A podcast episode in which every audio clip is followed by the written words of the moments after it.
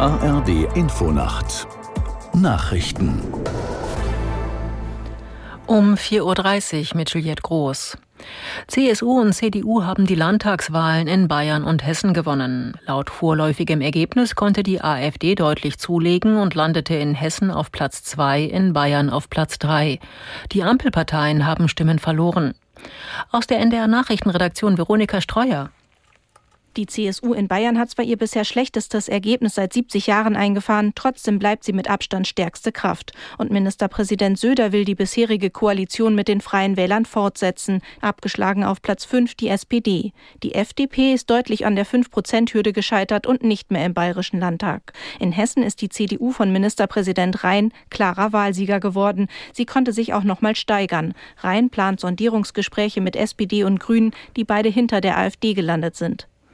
Zur Unterstützung Israels verstärken die USA ihre Militärpräsenz im östlichen Mittelmeer.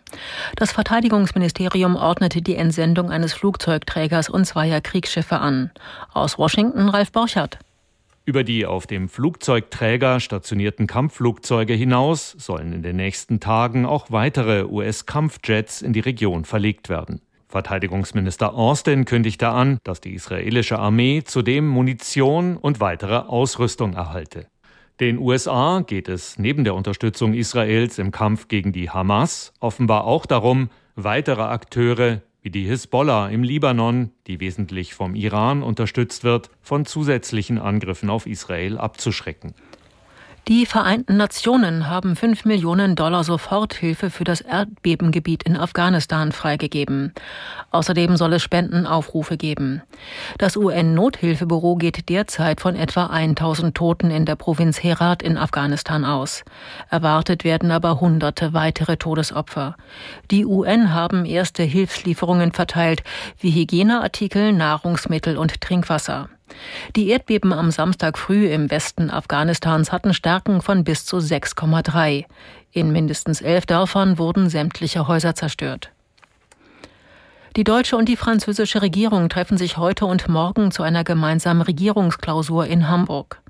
Beide Seiten wollen über große Herausforderungen sprechen, wie den industriellen Wandel, eine mögliche EU-Erweiterung oder die Migrationspolitik.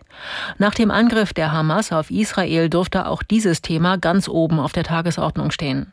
Schon vor der Regierungsklausur besuchen Kanzler Scholz und Frankreichs Präsident Macron zusammen das Airbus-Werk in Hamburg. Außerdem ist eine gemeinsame Hafenrundfahrt geplant. Das Wetter in Deutschland. Tagsüber im Osten und Norden Schauer, im Westen und im Süden öfter Sonne.